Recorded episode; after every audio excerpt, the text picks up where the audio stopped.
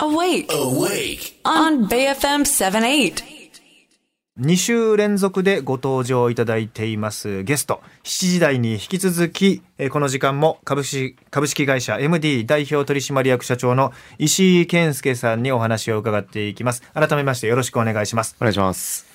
LINE でいただいたメッセージで、えー石井さんのお話面白いです。聞いてるだけでワクワクしますねというメッセージいただきました。ありがとうございます。ありがとうございます。えーそれからね、さっきあの、チャイズ、チャイズ、あの、抹茶の仕事中に飲めたりする手軽に飲める抹茶シェーカーと抹茶のパウダーの商品ですが、えー検索するとなえー見見つからなかったっていうんで、チャイズで検索してくださいと言いましたけど、早速見つかったというね、えー方もたくさんいらっしゃいます。よかったです。ええあとね、ハシビロコウという名前の方から LINE でいただいたメッセージ。えー抹茶シェーカー、気軽にお抹茶が飲めるなんて、どこで買えますか？と メッセージいただいてます。ええこの MD の会社の自社 EC サイトですね。そうですね。はいアマゾンにも確か出てると思いますけど、基本はそうですね。あ、そうですか。はい。これかっこいいパッケージがまず目を引きます。さっきも言いましたけど、グレーとピンク。で、ピンクの色使い。えー抹茶商品でピンクっていうところがね、また、あの、僕の、僕には刺さりました。ありがとうございます。はい。で私も飲ませてもらったんですけど、すっきりしてますよね、やっぱりね。うん。なんかあの、抹茶っていうと多分苦いとか渋いとかっていうイメージがあると思うんですけど、こう仕事中に飲んでほしいってことなんで、なんか最低限の苦味とか渋みはあるんですけど、どちらかというと、旨味とか甘みとかが強いようなブレンドになっているっていう感じで、うん。あんまりこう言っちゃいけないって言われてるんですけど、多分こう京都とか、あの、いわゆるよよくお抹茶を飲まれるような地域で飲んだら、まあ一杯、まあ1000円から2000円ぐらいはするんじゃないかなっていう風な、あうん。の茶葉でできてるかなと思います、ね。あ、だからそういった茶葉で、その、はい気軽にという、そうですね自由にというコンセプトですね、うんやっぱりね。その、仕事中なないし、まあ、いろんな自由なタイミングで自由に飲めたらいいじゃないかというそうですね発想ですよね。うんうんはい。あれは、あの、水でシェイクして、まあ、冷たく飲むというのもありますし、ミルクとかでもいいんですかね？全然大丈夫です。あのー、ミルクで作っていただくと、あの、なんていうんですかな、抹茶ラテみたいな感じになったりとか、うん。あとは、あのー、まあ、普通にミルク、あの、普通の抹茶、まずお湯で作ってもらったところに、ちょっとミルクを入れていただくみたいな感じでもいいと思いますし、うん。ミルク入れると、まあ、一気になんというか、本当にラテっぽくなるっていう感じなので、うん。まあ、おミルクにいきなり入れてシェイクするっていうのはあんまりやんない方がいいかなと思いますけど、なるほど、なるほど。うんあの、抹茶を作ったところにミルク入れるっていうのはいいんじゃないかなと思います。うんなんかコーヒーと同じような感じで使っていただけるといいかなと思いますね。今結構海外特にヨーロッパはもう抹茶ブブームというか、うんずーっと長く抹茶ブームで、そうですね。えーヨーロッパの方仕事中に実際抹茶飲んでるっていう方もね、もうイギリスとかフランフランスとかにもいるかなあのよく聞きますよアメリカも結構今最近抹茶多いでそうですすね。ね北米、ヨーロッパ、すごいですね。実際なんかこのお茶も、フランスとイギリスからなんか引き合いが来て、うん。あの、使う、取り扱わせてくれっていうことでごご連絡来たりしてるんで、うん。やっぱなんか割と向こうで飲むと、日本だとなんかあんま、もはや、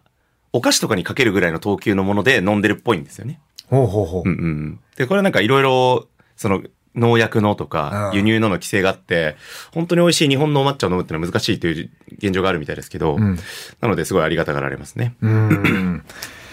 うんさてその石井さんですがあの今後もまたねいろんな商品を考えていく中であこの間ちょっと私にも教えてくれたあのなんていうんですか化粧水はい。ですかね。美容液ですか？ね美容液かな、うんどっちかというとね。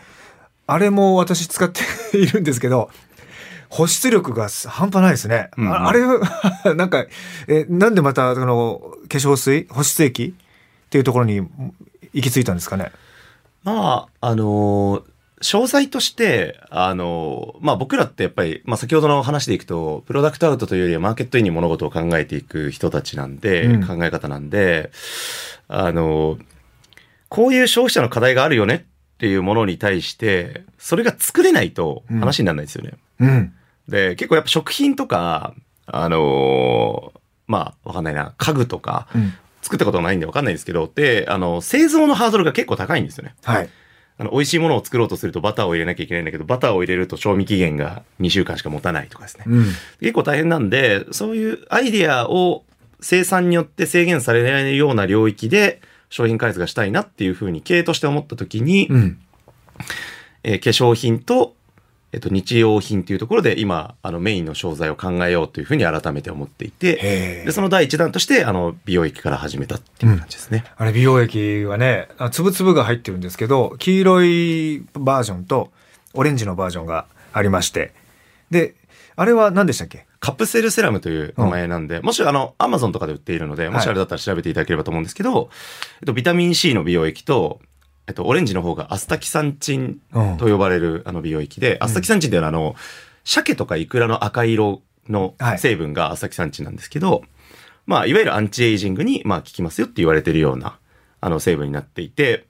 割と今、飲む方とかでは話題になっているんですね。で、化粧品の方だと、あの、アスタリフトっていう富士フィルム富士フィルムの、がはい。やってるやつがアスタキサンチンが、まあ、あの、主成分なんですけど、セルフでこう、使えて、ドラッグストアで買えて、あの、肌に使えるっていうものはほとんど存在しなかったんで、まあ、はい。そこに対して商品を提供していこうということで出させてもらっていて、まあ、アマゾン、えー、バラエティショップ、えードラッグストア等々で5000店舗、6000店舗ぐらいで今売られているので、うん。あの、アマゾンなり、あの、ご自宅の、あの、お近くのドラッグストア行けば多分あるんじゃないかなっていう気がしますね。ドラッグストアにちゃんと置ける商品ですよね。うん。でえ結構ねイメージとして大きな会社じゃないとなかなかその流通に乗ってしかも全国のドラッグストアとかの棚になうん並ぶってな、難しいんじゃないかなという印象あるんですけど。まあ、実際難しいと思いますね。うんうん実際難しいのは、あの、要は、ドラッグストアに置こうとすると、うんまあそのドラッグストアに置く分の、まあ1.5倍から倍ぐらいの在庫は自分たちで持たなきゃいけないんですよ。ってなってくると、まあ結構その、その在庫分のお金っていうのが出てくことになって、でね。で、かつ、じゃあ、流通に乗せるために、その家賃みたいなものをお金として支払ったりであるとか、もしくは、その、ただ置いとくだけでも売れないんで、じゃあ広告打ちますよっていうのとセットになっていたりとかするんで、うん。まあ結構お金がかかるっていうのは、まあ、ある程度事実なのかなとは思いますが、まあうん。一方で僕は出身が、その、あの、まあ、それこそおっしゃっていただいた P&G を出身してるんで、まあ、ドラッグストアとかのビジネスに自分が、あの、慣れていて、そこ出身なんで、うんまあ、あの、ちっちゃい企業ながらチャレンジしてほしい、させてほしいということで、まあ、あの、なんとかやらせてもらってるという感じですね。うん、そうそう。だから石井さんはね、まあ今商品を開発されて実際にこう、まあセールスするというう 事業もされてますけども、一個一個のその商品にこう、きっかけと理由がきっちりしてるっていう、まあこれがやっぱりその石井さんの中ではそのマーケティングというものを大切にするというところにもひ紐づくんですよね。まあそうですね。ううんん。なんか、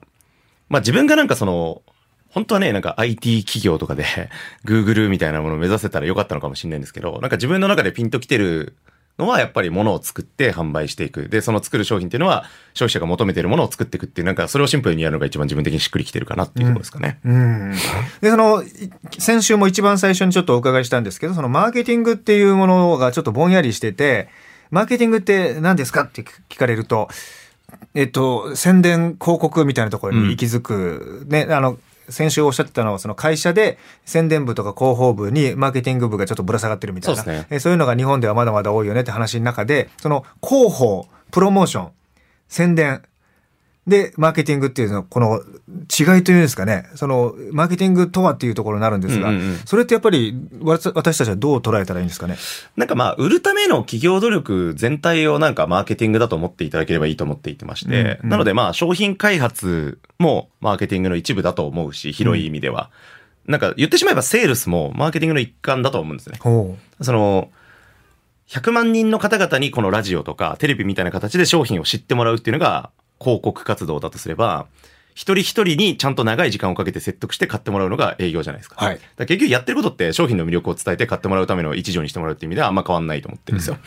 で、その広いなんかプロセスをマーケティングだとしたときに、えー全体に知ってもらうための活動は広告という名前がついてるし、う。うん。もしくはこうメディアに取り上げてもらって知ってもらうという活動は広報と呼ばれていたりするし、うんうんえー一対面で営業して、すいません、ここに置かせてくださいみたいなことをやるのは営業と呼ばれているし、うん。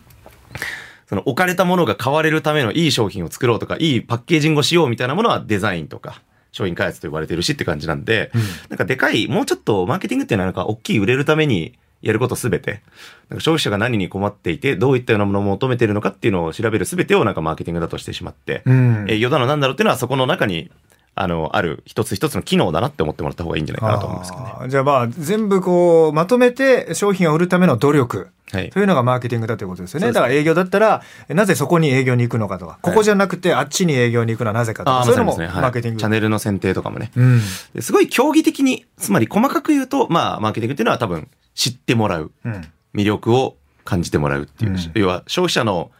まあよくパーセプションを変えるって言いますけど、うん今特に商品に魅力に思ってなかったり知らなかった人に対して知ってもらって魅力を感じてもらうっていう、うん。消費者の感情を変えるっていうのが、まあマーケティングの狭い意味では意味かなと思いますけどね。うん。まあ、最近もヒット商品がね出ては消え出ては消えそしてロングランの商品になるものもあればあこういうのもあったよねみたいな。いわゆるそのお一発屋的なものもあったりするんですけど、まあ、今年もほらヒット商品ランキングとかヒット商品予測とか出て、まあ、いろんなものがあ発表されましたけどね。なんかレモンサワーが売れたとか、はいはいはい。ね、ドローンの空中ドローンショーの,、はい。が流行ってるとかね。来年はさらにこう空中でのドローンのその QR コードを作ったりとか、うん。そういうのとかも入るんじゃないかとか言われてるんですけど、その石井さんの中で、あの、これまでの経験の中で、あの、この商品とか、このサービスっていうのはめちゃめちゃマーケティングうまかったなって印象に残ってるものあります？あー。まあ、いろいろもちろんありますが、自分がそもそもなんでマーケティングやり始めたかのかのきっかけになってるのは、あの、ハイボールですね。ハイボール。うんはい。ハイボールって多分、僕がちょうどお酒飲み始めたぐらいの時って、あんまり聞いたことなかったというか、うん。で、それが、あの、サントリー社、まあ、それ実際、あの、ウイスキーっていうのは、ずっとその、なんていうのかな、イケてるおじさんがカランカランやってるものうん。だったわけですけれども、それが、あの、もう一回若い世代にビールの代わりに乾杯してもらうような飲み物を作ろうっていうことで始まって、あれよあれよという間に広まって、今ってもう多分ハイボールの消費量って半端ないことになってるんですよね。はい。であれってまさになんかマーケティングの成功例の最たるもの。で、より、しかも、核配、核、核、核のウイスキーそのもの、核瓶自体は変わってないわけなので変、わってないですね。でコミュニケーション一発であそこまで変えてるっていうのはなんか一番、自分の中でぐさっときて、うん。そこからマーケティングやってみたいなって思って門を叩いて、まあ、か、その核ハイボールほどセクシーなあのマーケティング施策をまだできてるかというとまだ勉強が足りないんですけど、まあそういったようなことがしたいななんていうふうにずっと思ってましたね。ねえ、もうハイボールって今もう、昔からずっとそこにありましたっていう顔して、居酒屋さんとか、いろんなね、高級な飲み屋さんにもあるけど、実はね、こう10年ぐらいですよね、やっぱりね。2010年あたりから出始めて、うんですねでサントリーさんを中心に角ハイボールだったりとか各社出してで今は缶缶に入ったハイボールも売れてるし家で作ってる人もいるし、うんこれはすごい変化でしたよね。いや、ほんとすごいですね。直近だったらチョコザップとか、はあ、チョコザップ。うんすごいですね。あの、チョコザップの何がすごいかって言われると多分、僕はまだ研究が足りてないような気がしますけど、うん。あのーあれらしいですよ。1ヶ月で500とか600とか、あの、新しい広告とか、ランディングページってあの、ホームページみたいなものを作って、毎日レベルで100個とか入れ替えて、うまくいったやつの中で次チューニングしてみたいなことをすごいスピードでやってて、あその、もう現代風に、なんか、なんていうか、こう、狙いすました1個の CM で撮るとかじゃなくて。もうとにかく数打って、いいものでチューニングしてってっていうのをやってるらしくて。うん。まあ、それが全て結果だったかと言われると、なんかも、もともとチョコザップのコンセプトが良かったっていうところもあると思うんですけど、うん。なんか現代で言うとすごいなって思いますよね。ねえチョコザップもね、もともとそのライザップが有名になり、その印象的な CM もありましたけどね、その短い期間で結果をコミットして出すっていう、そのライザップとはまた全然違ううカテゴリーに入る、まあ同じジムではありますけど、はい同じく体を鍛えるという意味ではね、同じですけど、そのチョコザップっていうものに行き着いて、で、チョコザップが今主流になろうとしているという。今、エニタイムの店舗数超えたらしいですよね。あ、そんなに増えましたか？はい。エニタイムフィットネスより多い、多いんですね。あれもね、あの、行って着替える必要なく、そのまんまね、5分間でもいいからやって帰ってくるっていうね。まあ、それがえ受けたんでしょうね。いや、ほんとすごいですね。ねええー今週も、えー先週に引き続き、えーマーケティングを専門とされています、えー石井健介さん。現在株式会社 MD の代表取締役社長を務めていらっしゃいます。えー興味深い話をたくさん伺いました。えー朝早くから2週連続お越しいただきましてどうもありがとうございました。ありがとうございました。はい、またお願いします。はい、お願いします。